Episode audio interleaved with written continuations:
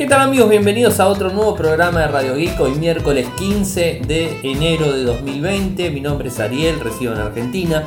Me siguen desde Twitter, el nick es arroba arielmcor, en Telegram nuestro canal Radio Geek Podcast y nuestro sitio web infocertec.com.ar.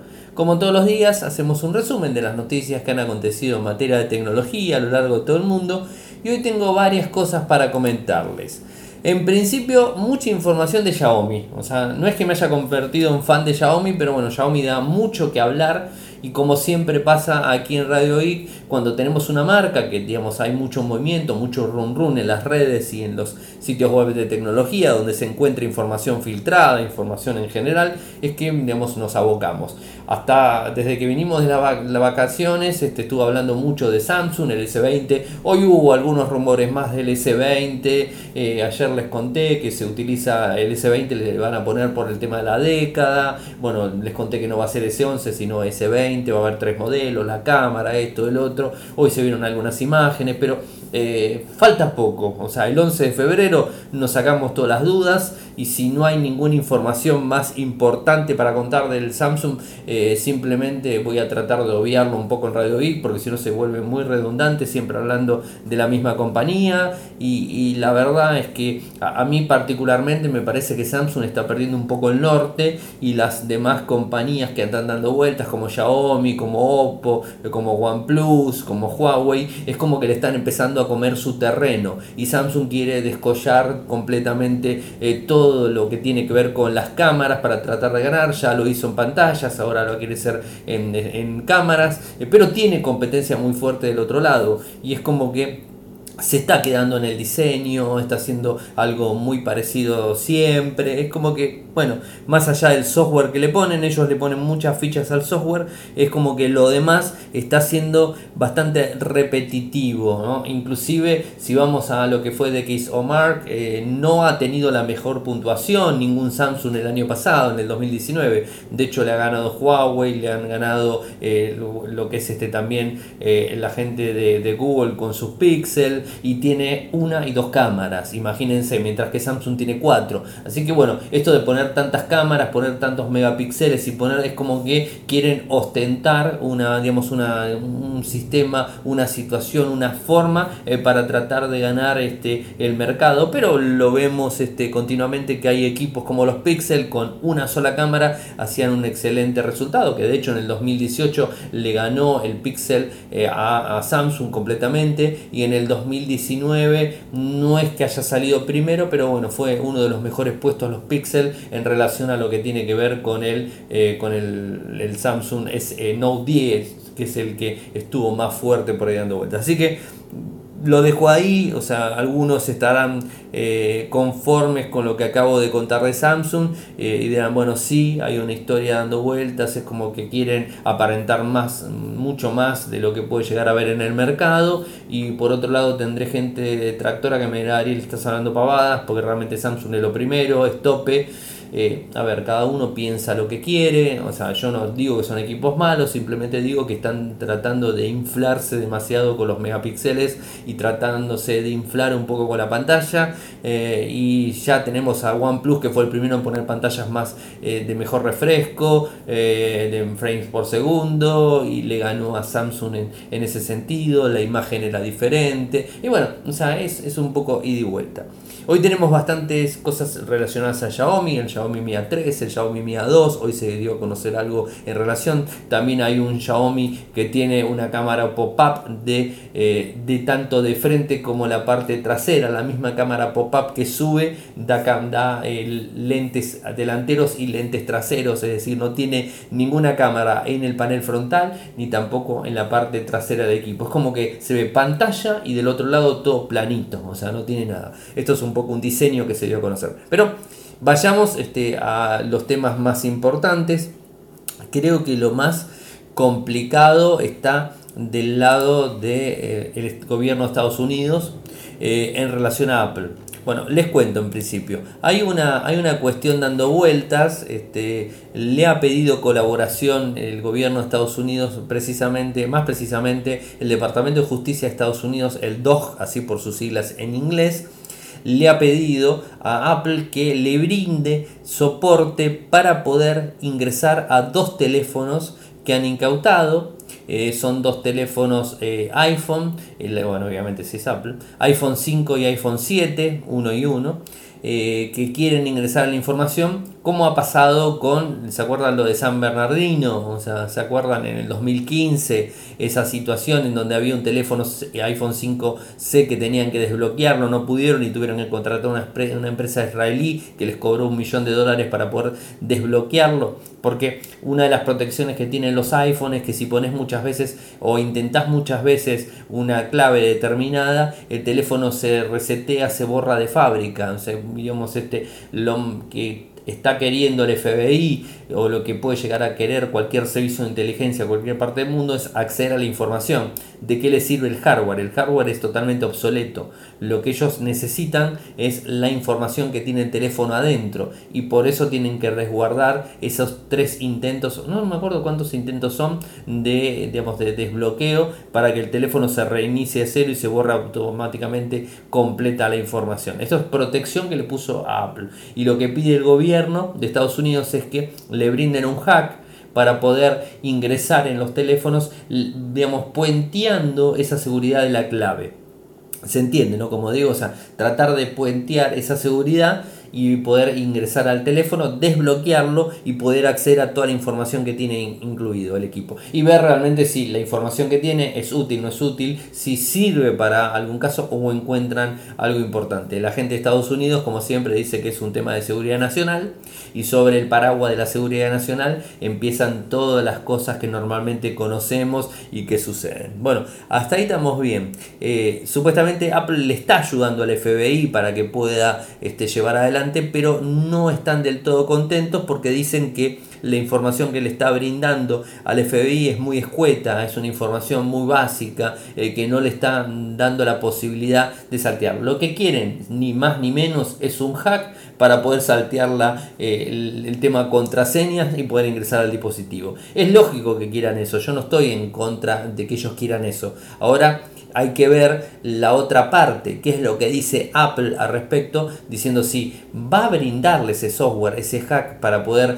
desbloquear el teléfono o directamente eh, le dice que no, como lo hizo con San Bernardino y bueno, se armó un lío bárbaro. Ahora, todo esto hay una tensión bastante grande. Recuerden que Donald Trump tuvo reuniones con Tim Cook, el CEO de Apple, eh, en donde hablaron, le pidió Donald Trump que fabrique en Estados Unidos, empezó a fabricar las MacBook, eh, este, empezó a fabricar equipos en Estados Unidos, trata de eh, traer mano de obra al país para generar un poco de empleo y no tanto se vaya a China, le pidió de alguna manera que trate de abandonar China, están hablando de Vietnam con Foxconn y ese tipo de cosas, y hay una relación bastante fluida entre ambos, ambas personas importantes de cada lado. Por un lado, el presidente del gobierno de Estados Unidos y por el otro lado, el CEO de la compañía, de Apple. Son los dos más importantes en cada lugar, ¿no? Entonces hay un acuerdo de ellos. Ahora, esto reventó en el día de hoy, o sea, hoy hubo un problema eh, grande en el sentido de que eh, Trump reaccionó en las redes sociales con un par de tweets como normalmente nos tiene acostumbrado y dice eh, arremetiendo contra Apple, eh, dijo lo siguiente, estamos ayudando a Apple todo el tiempo en comercio y en muchos otros asuntos, y aún así se niegan a desbloquear teléfonos utilizados por asesinos, traficantes de drogas y otros elementos criminales y violentos. Eh, después dice, tendrán que dar un paso al frente y ayudar a nuestro gran país. Ahora haga de América grande otra vez, es lo que dice. A todo esto tenemos al fiscal general William Barr, que es tan conocido por todos los problemas que tiene el gobierno de Estados Unidos y digamos este Donald Trump y, todas las cosas que son políticas, que no es, no es el caso nuestro de Radio I meternos en política y menos de un país que no conocemos. Eh, pero más allá de todo eso, bueno, William, eh, William Barr emitió algunas declaraciones contradictorias sobre los esfuerzos de Apple para ayudar al FBI a acceder a la información de los dos iPhone de Al-Shamarani. Barr afirmó recientemente que Apple no ha brindado ninguna asistencia sustantiva sobre el asunto, eh, un reclamo que niega con vehemencia Apple, obvio, es algo normal, lo leí de corrido, es cierto. ¿Qué es lo que da a conocer Apple? ¿Qué es lo que dice? ¿Cómo se defiende? Rechazamos la caracterización de que Apple no ha brindado asistencia sustantiva en la investigación de Pensacola. Nuestra respuesta a sus muchas solicitudes desde el ataque han sido oportunas. Además dijo, respondimos a cada solicitud con prontitud, a, menudo en cuestiones de horas, compartiendo información en las oficinas de FBI en, en, Jacksonville, Pensacola y Nueva York. Las consultas resultaron en muchos gigabytes de información que entregamos a los investigadores. En cada caso respondimos con toda la información que teníamos. Obviamente no quieren información, vamos de vuelta. Lo que quieren es el hack para poder saltar la protección de Apple en los iPhone. Eh, está bueno, hay dos políticas tomadas. Por un lado, la política del gobierno norteamericano eh, avasallante que quiere que le brinden todas las herramientas y aprieta, en el buen sentido de la palabra, eh, a cualquier empresa de, de, todos lados para decirle, mira, vos tenés que hacer esto para ayudarnos porque es un tema de seguridad nacional. Y las compañías tienen que aflojar y tienen que hacerlo, como lo hizo Microsoft, como lo hicieron muchas empresas. Eh, pero por el otro lado lo tenemos a Apple, que es muy fiel a, los, este, a la protección de los datos de los usuarios que han confiado en la compañía.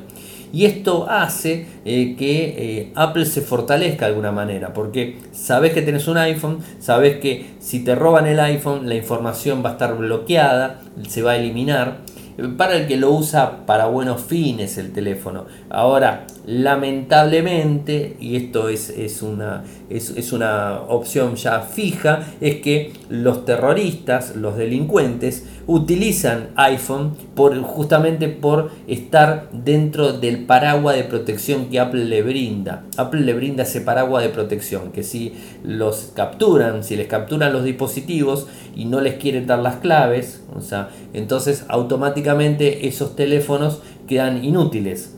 O sea, porque sigue teniendo la información, la pueden dejar años la información, lo vas a poder cargar al dispositivo, todo lo que quieras, pero nunca vas a poder acceder porque si cometes determinada cantidad, que ahora no recuerdo el número, alguno que me lo haga, eh, que me lo diga, porque la verdad que lo, lo perdí, cometés varios intentos, automáticamente te pregunta, eh, te pregunta la clave y cometiste esos intentos fallidos, se resetea el teléfono y se borra absolutamente toda la información.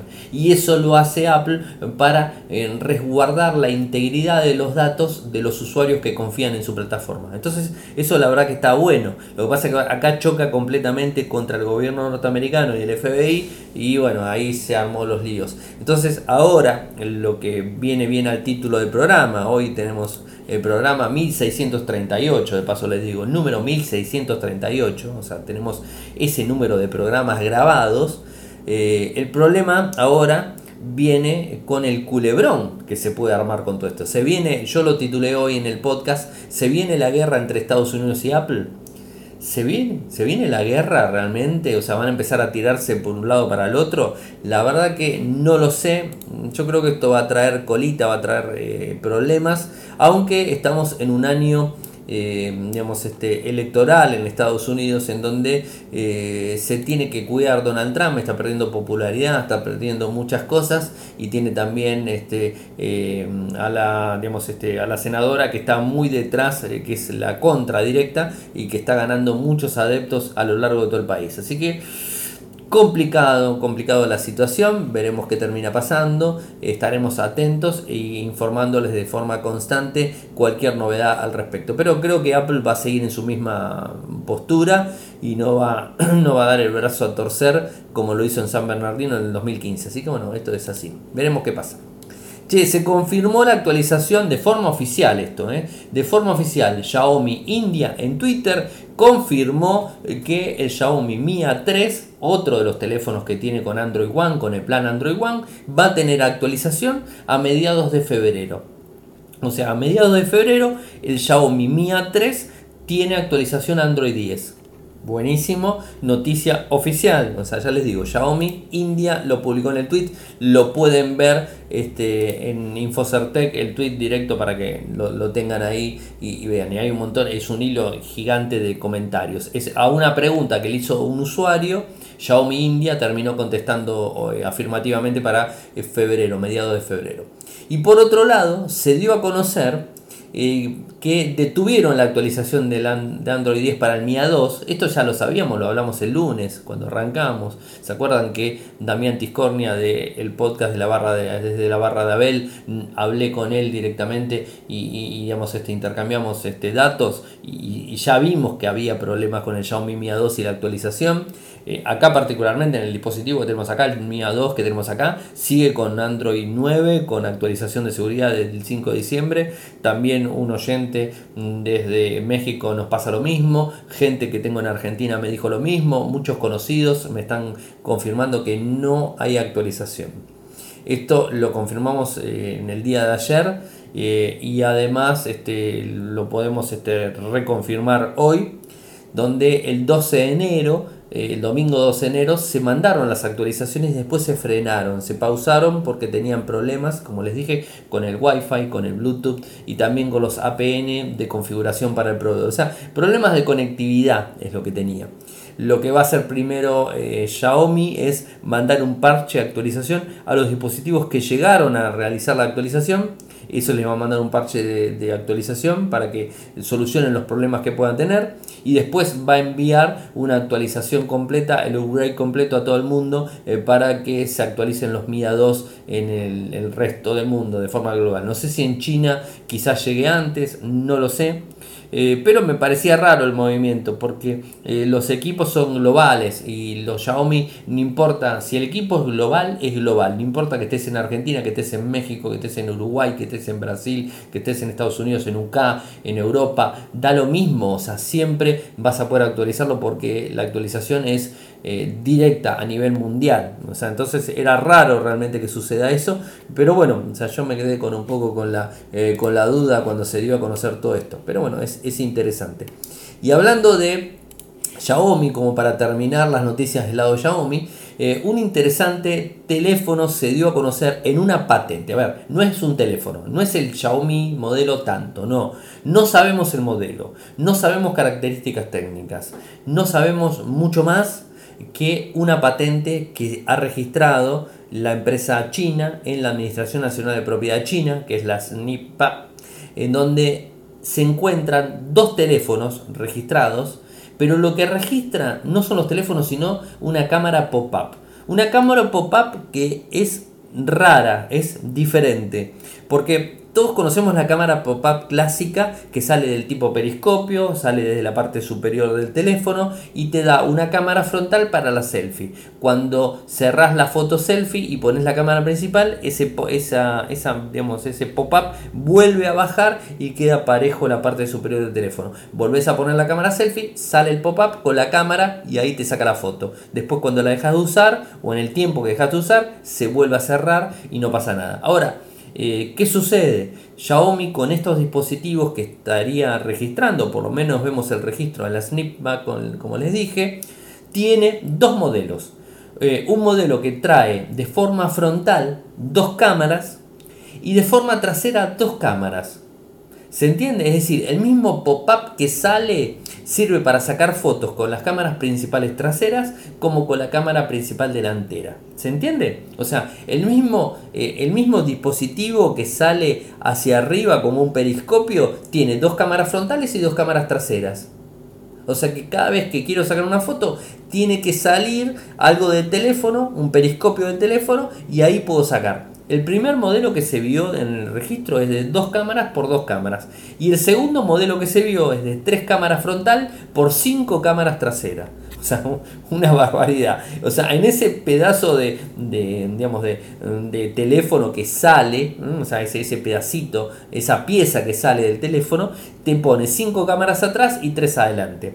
Hemos visto teléfonos como Samsung ha presentado uno que la misma cámara rota, se pone para adelante o se pone para atrás, es la misma cámara. Hemos visto cámaras que salen directamente de los periscopios, lo tenemos a OnePlus, lo tenemos a Motorola, tenemos a varios dando vuelta. Xiaomi hasta el momento no tenía, pero bueno, ahora está sacando o va a sacar esto, se sume a la movida de esto.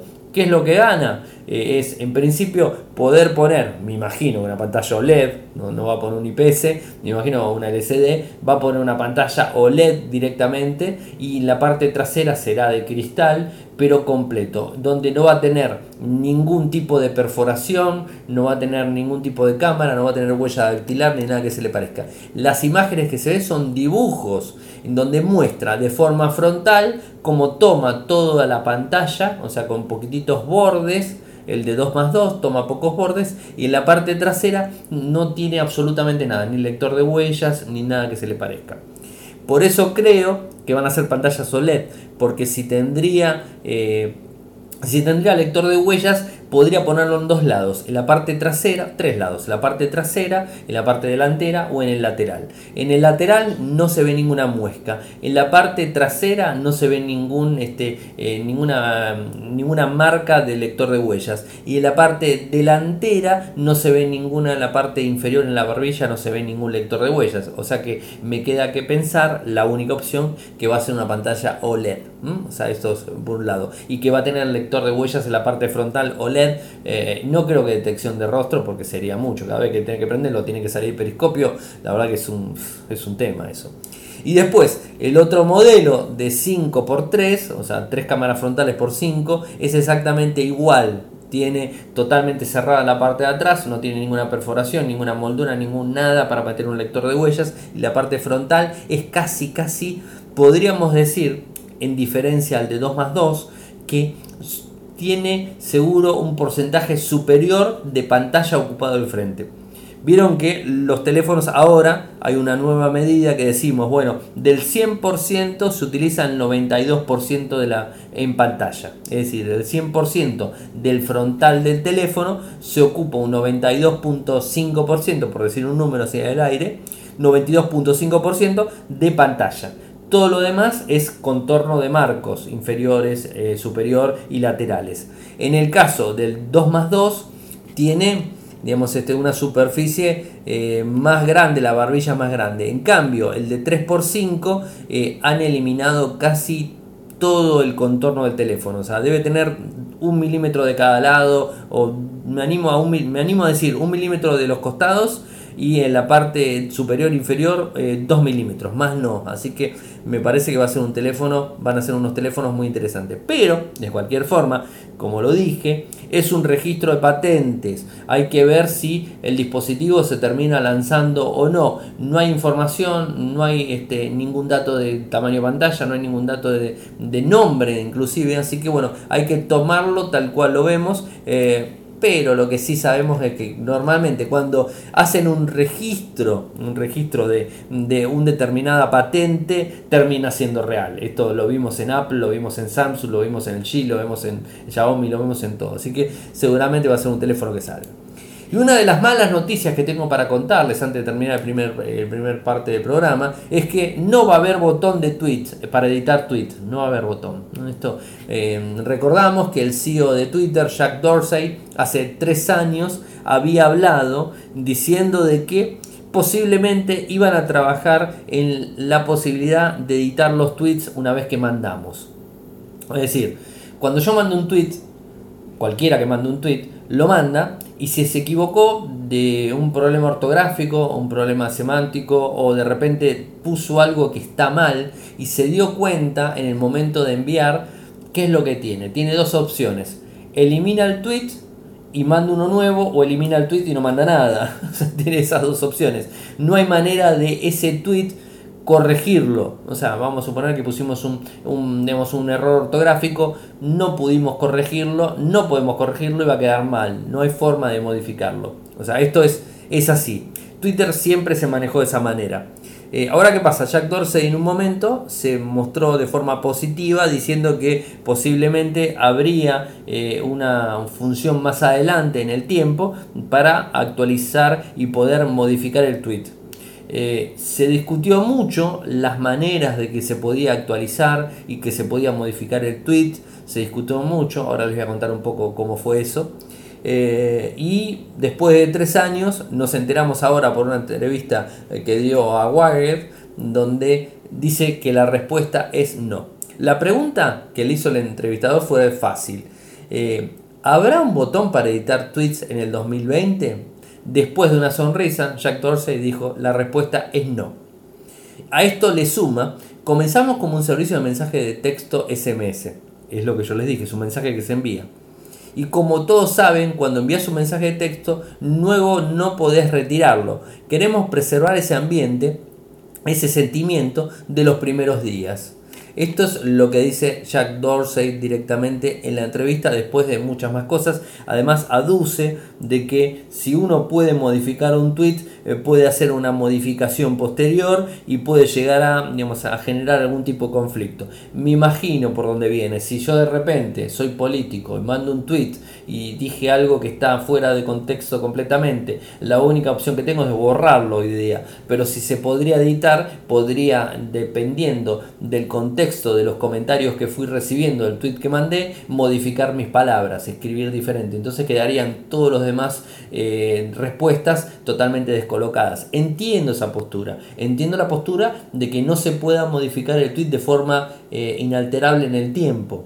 Pero lo que se me ocurre y lo que se ha discutido mucho es que se pueda modificar una sola vez y en un determinado tiempo. O sea, vamos a suponer, envío un tweet lo envié erróneamente mal escrito. Entonces tengo la posibilidad de modificarlo una sola vez y en el término de, no sé, dos minutos, tres minutos, cinco minutos como mucho. Entonces en cinco minutos yo puedo modificar el tweet. Pero después pasado los cinco minutos no puedo modificarlo más. Si me di cuenta de que tenía un error ortográfico o me equivoqué en algo, lo modifico en un minuto, una vez, y después me doy cuenta que me confundí, que no, ya está, modificaste una vez, tenés dos plazos, una vez y cinco minutos, bueno, o tres minutos, o dos minutos, inclusive hasta dos minutos es más que suficiente, porque te das cuenta automáticamente, yo no sé si a usted le pasó, pero a mí varias veces le mando un tweet y uh, no, me confundí, no, el acento sería lo de menos, cuando te confundís en una palabra directamente, o el, el digamos, el autocorrector del teléfono, cuando mandaste el tweet, quisiste poner una palabra y salió otra, y no te diste cuenta, le enviar, y cuando lo mandaste, mandaste cualquier cosa, escribiste cualquier cosa. Entonces en ese mismo momento yo hago clic, edito, modifico la palabra, me fijo que quede bien y lo guardo. O sea, me doy cuenta en el momento. Y eso no traería a malas intenciones en la modificación de los tweets. Yo lo entiendo la postura de Jack Dorsey de no dejar de forma ilimitada en el tiempo modificar un tweet. Porque hoy pongo algo, insulto a una persona, o yo vamos a ir al extremo. O sea, el eh, digamos, la posición primera es la de que modifico un tweet y me equivoqué, me di cuenta y ahí directamente eh, hago eso. O sea, hago la modificación y soluciono mi error. Listo, ya no tengo más forma de modificar. Pero la otra opción, si fuera eh, digamos, a tiempo indeterminado que se puede modificar el tweet, yo subo un tweet insultando a una persona se arma toda una catarata de problemas, después al, no sé, al día me doy cuenta que se me armó un lío bárbaro, entro, modifico el tweet y pongo, lo cambio, que esto que lo otro, y después todo ese lío bárbaro que se me armó estaría totalmente fuera de contexto se entiende lo que él quiere decir. Pero bueno, a mí me parece que es algo que debe hacer, que se debe hacer eh, y que no puede tardar tanto tiempo. Pero bueno, eh, ellos son los dueños de la tecnología, ellos son los dueños de que dicen que sí o que no, así que no podemos hacer nada nosotros hasta el momento y esperar que lo que pase. Gente, no se me vayan, hacemos una pequeña pausa y seguimos con más Radio Geek. Toyoko ofrece cursos de programación y servicios de desarrollo de software a medida. Para más información ingresar a toyoko.io. Podés editar tu libro digital en Infocertec. Encontrá más información enviando un correo electrónico a info.infocertec.com.ar. Para auspiciar en Radio Geek Podcast, pueden enviar un correo electrónico a la cuenta info.infocertec.com.ar. Regresamos. Noticias relacionadas o filtraciones relacionadas al próximo Huawei P40, un dispositivo que supuestamente ya tiene fecha de lanzamiento. Es el, si no me acuerdo mal, el 18 de marzo en París se va a estar lanzando este Huawei P40, P40 común y P40 Pro, dos equipos de alta gama. Eh, si bien hemos visto características, se han filtrado un montón de datos, que tiene doble pantalla en perforación frontal, que tiene cuatro cámaras en la parte trasera, dos pantallas dije, dos cámaras en perforación frontal, espero haberlo dicho bien, si no me corrijo, cuatro cámaras en la parte eh, trasera, eh, este es el dispositivo, Habíamos visto algunas imágenes, algunos renders, pero ninguno con la calidad que hoy tenemos. La gente de 91 Mobiles publicó una foto donde se ve por todos lados el dispositivo. Podemos verlo que tiene, eh, digamos, este, una, como le dije, doble perforación de forma eh, horizontal, el frontal y la parte trasera las cámaras están de forma vertical con un flash eh, doble, doble flash en el lado lateral al lado de la cámara principal que tiene arriba. Cámaras tipo Leica es lo que podemos ver. Eh, después en todo lo que tiene que ver de forma interna no tenemos mucha información. Eh, lo que sabemos es en principio que tiene cámaras Leica eso es algo importante. Segundo que eh, tiene bueno, cuatro cámaras como estamos viendo en la pantalla, como están dispuestas las mismas, y que vendría con el chipset el Kirin 990 con conectividad 5G. Esto es lo único que sabemos, está publicado en Infocertec, en los enlaces pueden ver la foto, eh, pero la verdad que se ve muy lindo del teléfono, es interesante. Y después la otra noticia viene del lado de Microsoft. Otra, otro día hablando de Microsoft. Ayer con el tema del el soporte al Windows 7 que quedó sin soporte. Hoy venimos con Windows 10. Eh, perdón, con Windows 10 no. O sea, venimos con eh, Edge, el navegador de Microsoft que ha incorporado en Windows 10. Ahí venía la historia de Windows 10 y que eh, hoy decidió Microsoft reemplazar su motor, el motor directamente que corre detrás de la parte frontal del navegador, lo modifica por Chromium. Chromium es el, este, el motor que ha creado Google y que después lo liberó para la, comunidad open source y que hoy día muchísimos navegadores están utilizando, inclusive Google Chrome. Google Chrome está basado en Chromium. Esta versión Chromium directamente para utilizar en versiones distros totalmente puro Chromium. También está eh, las opciones eh, como eh, Brave que tiene también en base a Chrome eh, y a Chromium, mejor dicho. Y ahora Edge. Edge tiene la posibilidad de manejarse eh, con ahora de ahora en más con Chromium. ¿Cuál es la parte positiva de todo esto? La parte positiva es que si tenías una extensión eh, que usabas en Google Chrome y querés usarlo en Edge, antes no podías, ahora con Chromium podés. Es decir, todas las extensiones que estabas usando en Chrome las puedes utilizar en Edge. Con lo cual, instalo Windows 10 de cero en una máquina, se actualiza, tengo eh, Edge con Chromium de fondo, ya no tengo que instalar Google Chrome. O sea, no es tan necesario Google Chrome. ¿Y por qué digo que no es tan necesario? Y no es necesario por una cuestión simple. Puedo digamos, importar completamente todos los, los, favoritos que tengo en Google Chrome puedo eh, importar las extensiones, puedo instalar las mismas extensiones, puedo configurarla de la misma forma que la tenía instalada en Chrome y no tengo que instalar otro navegador más en mi equipo. Y además tiene funcionalidades muy buenas, o sea, para el que tiene Windows 10 es una opción más que, más que eh, óptima para utilizar, está, está muy bueno. Eh, esta posibilidad de utilizar Chromium fue anunciada a finales de 2018. Tardaron más de un año, pero lo tenemos. Anteriormente, el motor que utilizaba Edge en su, momento era Edge HTML. No tenía gran comunidad de desarrollo, obviamente porque no era un navegador de tanto uso. Ahora, al tener Chromium de fondo, tiene todo el backend de los usuarios y todo lo que tenga que ver con el con open source y que se sigue actualizando. O es decir, Chromium se actualiza, Chrome se actualiza, se actualiza Edge ahora, se actualiza Brave, se actualiza cualquier otro navegador que esté basado en Chromium. O sea, está buenísimo esto, es una muy buena opción.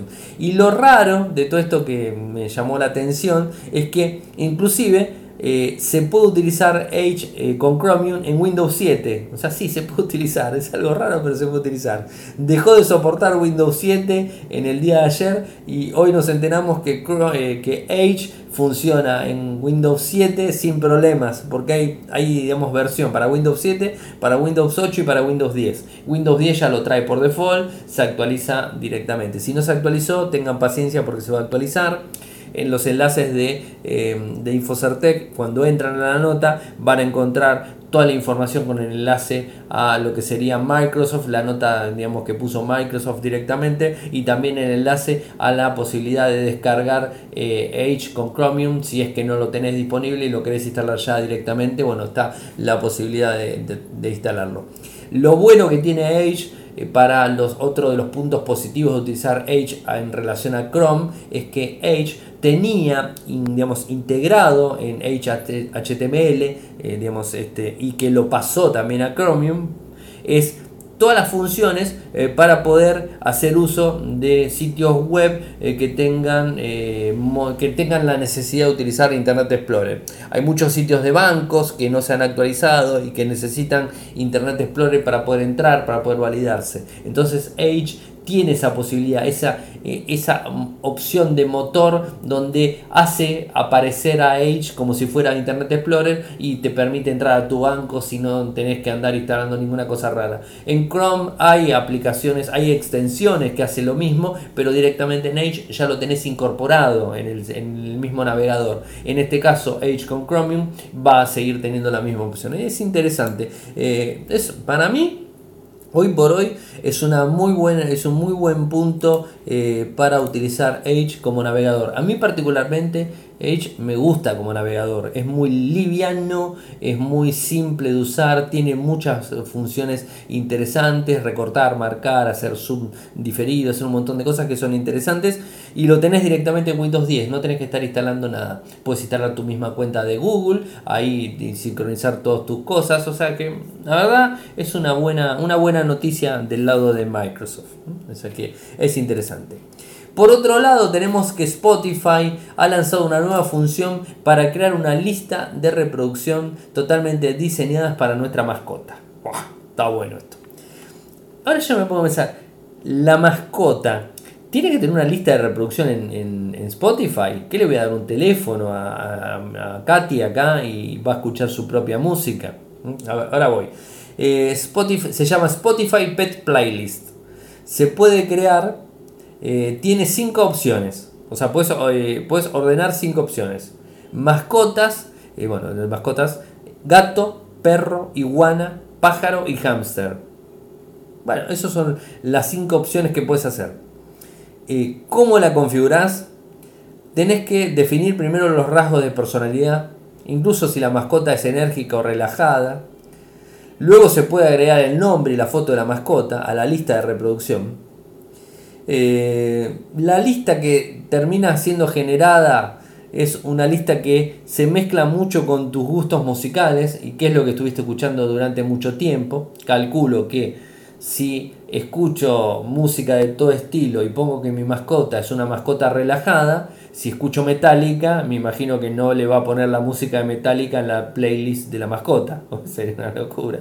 Eh, más allá de todo eso se puede ir modificando la lista, ¿no? O sea, es eh, algo así para que tengan en cuenta. Si pongo que es una mascota enérgica, seguramente va a poner Metallica y no va a poner otro, otro grupo que sea más relajado, ¿no? O sea, me parece que por ese lado. Lo que está haciendo es tomar mm, la música que más escucho, que más escuchamos, y tratar de ayornarla a, digamos, al perfil de la mascota que tenemos que fuimos creando en el sistema. Bueno, esto es ni más ni menos lo que, lo que hace, se genera la lista eh, y nada más que eso. Eh, en Infocertec está digamos, este, una infografía completa de cómo se genera, las opciones que tiene, todo eso. Y más allá de eso también está el enlace a la nota de prensa de Spotify al respecto, que bueno, me parece gracioso, pero bueno, es algo más. La mascota es, una, es un integrante de la familia y bueno, hay que tratarlo como tal y hay que crearle una lista para ella o para él cuando está ahí medio este, eh, desahuciado y queremos ponerle algo, eh, musicalizarle un poco su ambiente. ¿Mm? Qué locura. Y la última que me queda para contar es que Google al fin permite que los iPhone puedan ser un sistema de verificación de dos pasos. Algo que hablé mucho y que taladré la cabeza a todos los oyentes de Radio Geek el año pasado y que lo vengo haciendo durante mucho tiempo, pero el año pasado creo que fue más incisivo con todos los problemas de seguridad es la necesidad de tener un doble sistema de autenticación en las cuentas. De correo, de, de digamos, de correo, de, eh, de Facebook, de Twitter, de Instagram, de WhatsApp, de todo, tener un doble sistema de autenticación. Y el doble sistema de autenticación se puede hacer con un montón de aplicaciones, con un montón de software y de opciones. En el caso del iPhone, al fin Google actualizó su aplicación Smart Look para iOS eh, que permite habilitar la función eh, del iPhone para que actúe como llave de seguridad en verificación de dos pasos.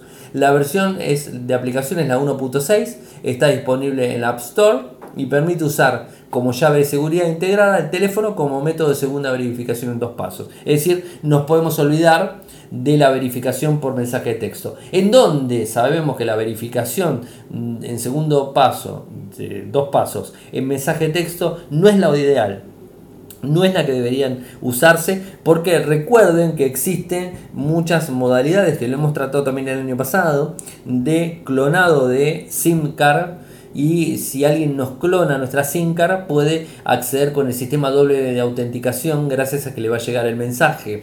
Hay mucho robo de SIM card, hay mucho robo de números de teléfonos, entonces eh, acá la cuestión es utilizar una aplicación, una llave o algo eh, que te permita tener un control diferente. Para mí la mejor opción que hay es tener una aplicación, puede ser Google Authenticator, que es una muy buena aplicación, eh, para tener eh, todas las contraseñas, todas las segundas validaciones de contraseñas en el teléfono. Creo que es la mejor manera de, tener organizado eso, ¿no? o sea, tener eh, una lista completa en Google Authenticator de cada una de las aplicaciones que utilizamos y así poder usarlas y poder desbloquear las cuentas cuando accedemos de una computadora que no es nuestra y queremos tener un sistema de seguridad mejor. Bueno, esto es un poco la idea general de lo que sería. Y la buena noticia, como les dije, es que Google ahora permite que el iPhone sea un sistema, una, un, hardware de verificación de dos pasos. O sea que los usuarios, los usuarios de, de iPhone van a estar contentos en ese sentido. Hemos llegado al final del programa. Saben que pueden seguirme desde Twitter. Si nos quieren apoyar, lo pueden hacer desde Patreon.